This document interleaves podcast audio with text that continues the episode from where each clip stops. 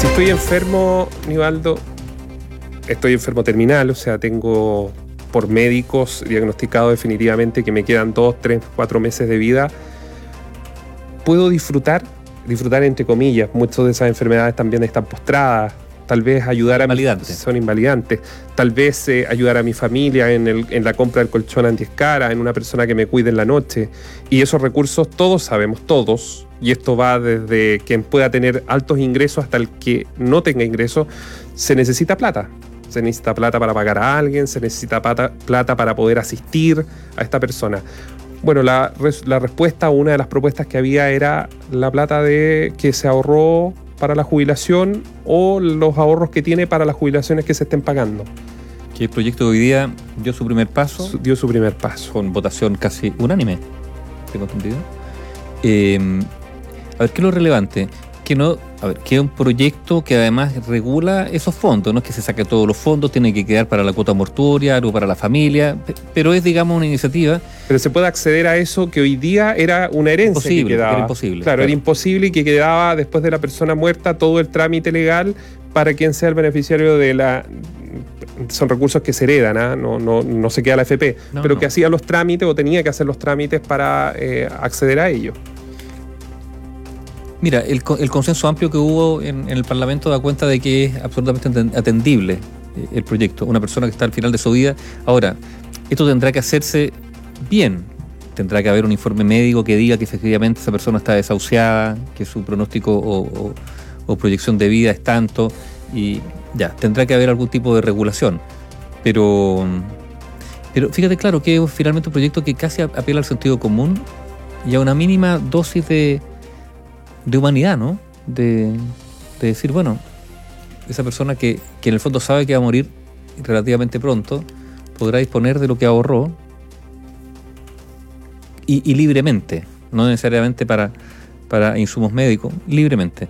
Eh, son temas complejos que yo creo que generan debates que son interesantes, como el proyecto de eutanasia, que otro proyecto que está ahí. Eh, hemos conocido testimonios, ¿no es cierto? Hay personas que que están, hablando que, que los dejen bien morir. Es un tema súper delicado. Mira, no son poco las personas que trabajan en, en el mundo de la medicina que dicen, claro, que al final hoy día no existe eso, pero que hay una práctica que en el fondo consiste en cuando tú eh, eh, entras a paliar el dolor a través del uso de droga, de la morfina, al final llega un momento donde aceleras la muerte. Bueno, Cecilia... Que no, es lo mismo. Claro. Recién en, Podría ser otra cosa, entrevistábamos justamente a una, una, mujer, 54 años, reconocida por su trabajo en materia de derechos humanos. Y ella, Cecilia Heider, ella lo que, lo que sostiene, eh, puso junto a su abogado un recurso de protección donde pide dos cosas. ¿Qué pide Cecilia a sus 54 años y que desde los 80, Anibaldo, viene... Eh, sobrellevando distintos tipos de enfermedades. Ahora un cáncer de mama, ella misma lo contaba, que ha terminado una metástasis y que evidentemente su situación es muy compleja y ella así lo ha dicho. Y ella que pide en este recurso, bien morir. O sea, que, que se autorice, que la justicia autorice una eutanasia. Y el segundo punto es no quiere irse a su casa, y debido a los dolores y todo lo que conlleva justamente los tratamientos. Entonces eh, ella, ella sostiene, déjenme descansar en paz. Y es un debate que se viene muy fuerte porque además está justamente el proyecto de eutanasia que tendrá que ser debatido en el Congreso y que yo creo que va a generar evidentemente un debate muy muy profundo. Claro, porque el problema, digo, el problema del debate es que la eutanasia es provocar la muerte de alguien. No es necesariamente dejar morir a alguien. A ver, sí, puede ser dejar morir a alguien y, aquí están todos los, los matices, porque hablamos de eutanasia y aquí entramos esa es la definición, ¿no es cierto? Acto para provocar intencionalmente la muerte de una persona que padece una enfermedad incurable, para que evite sufrir. Esa es la definición, la primera definición de eutanasia. Pero ¿cuál es la acción para evitar que sufra? Por ejemplo, ¿es dejar de proporcionarle ciertos cuidados? ¿O es una acción que positivamente adelanta la muerte de la persona? En el sentido, inocular una droga, etcétera, etcétera. Ahora, lo primero es abrirse la idea de debatir esto. Lo segundo, quienes estén a favor, empezar a especificar cuáles serían, digamos, los límites, los procedimientos a los cuales se podrían acceder y a cuáles no. Para evitar. A ver, en este debate, por ejemplo, se, se, pone, se ponen muchos ejemplos, ¿no es cierto? Malos ejemplos, ¿no? Si esto no podría llevar a descuidar a, determinados adultos mayores por parte de su entorno familiar que empiezan a considerar un problema este adulto mayor y que generan las condiciones para que éste finalmente termine pidiendo la muerte. Es un ejemplo casi absurdo extremo, pero bueno, pero hay que ponerse en toda la también pasa. Como también hay personas que, que, han vivido, que, han, que han vivido, porque también está el otro escenario, eh, Nivando, de personas que han tenido una vida absolutamente activas con muchas cosas y llega una enfermedad que se transforma. claro, que transforma a estas personas, los postras, quedan en una casa encerrados después que salían, no importa la edad. No es legítimo que esa persona también pueda decir, ¿sabes qué? Yo ya viví, disfruté. Es, que. A ver, estoy, planteando porque va, puede venir un evangélico y no, no, no, no, no, evangélico. No.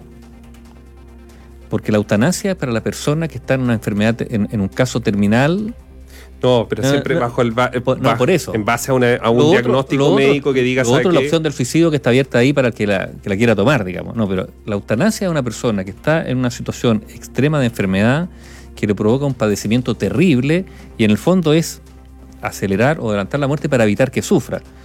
Y por eso es muy complicado que esto esté bien regulado porque no es, no es permitir, por ejemplo, y aquí nos vamos a poner en varios ejemplos, digamos, que, que pueden, sí, pueden haber varios escenarios. Claro no una persona que está deprimida.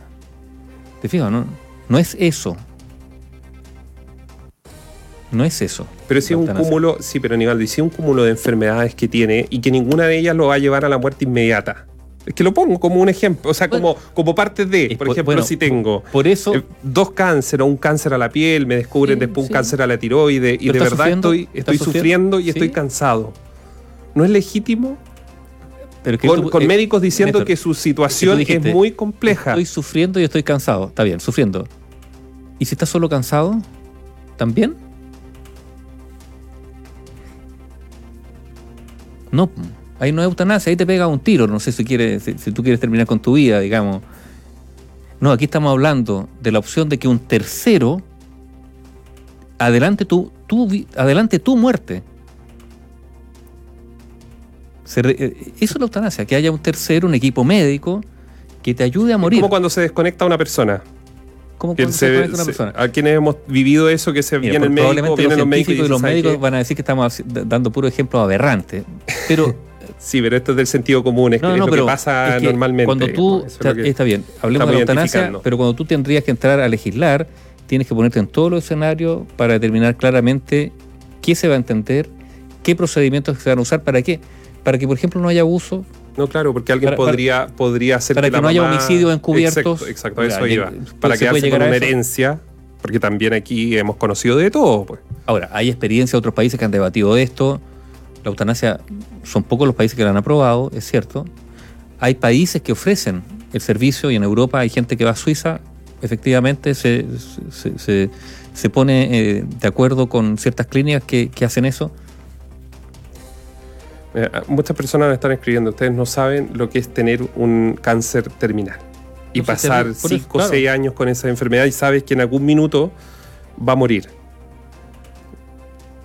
claro, la pregunta es, ¿se esperan los 5 o 6 años? Porque un católico me podría decir, eh, pero un milagro de San Sebastián, el 20 de enero que fue ayer, San Sebastián o la Virgen de, de Vázquez. Yo soy muy respetuoso de las creencias de los demás, pero eh, Claro, pero, pero, pero, pero, el, Estado no, no, legisla en virtud de una religión. No, no, no. El, Estado legisla, digamos, para que ampliamente la ciudadanía pueda optar.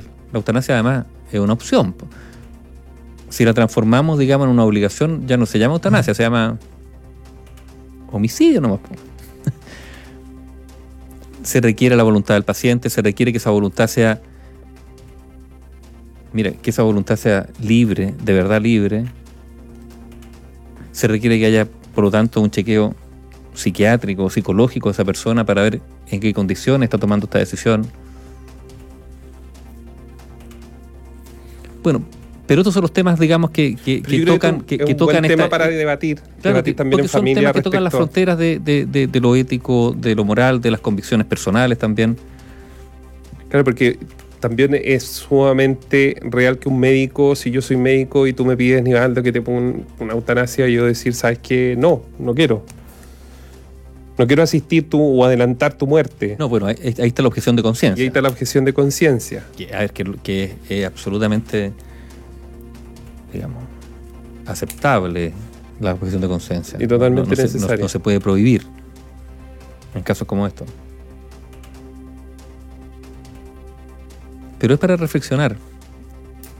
Pero además, pero yo insisto, pero también se requiere de gente capacitada para legislar bien. Que no se les Y cuando digo bien, eh, eh, eso incluye hasta una, buena redacción, porque las redacciones no son inocuas. Y lo digo porque ha habido en, nuestro Parlamento, y no del actual, de hace ya varios años, algunos proyectos tienen problemas de redacción y que por lo tanto generan interpretaciones, interpretaciones distintas. y después tienen que corregir las redacciones. Quedan en manos de la Corte Suprema muchas veces. Una coma si se pone aquí quiere decir algo, si se pone más allá, en la misma oración termina con un sentido distinto. Sí, es, un tema interesante y agradecemos a todos quienes también participan del mismo, del mismo debate sobre los distintos escenarios, porque tal como lo decíamos, lo que estamos reflejando es justamente eso, los escenarios del debate sobre una muerte asistida, una muerte digna. Vamos a estar obviamente contando todos los detalles también de Cecilia Heider y este recurso que ha presentado en contra del Estado chileno.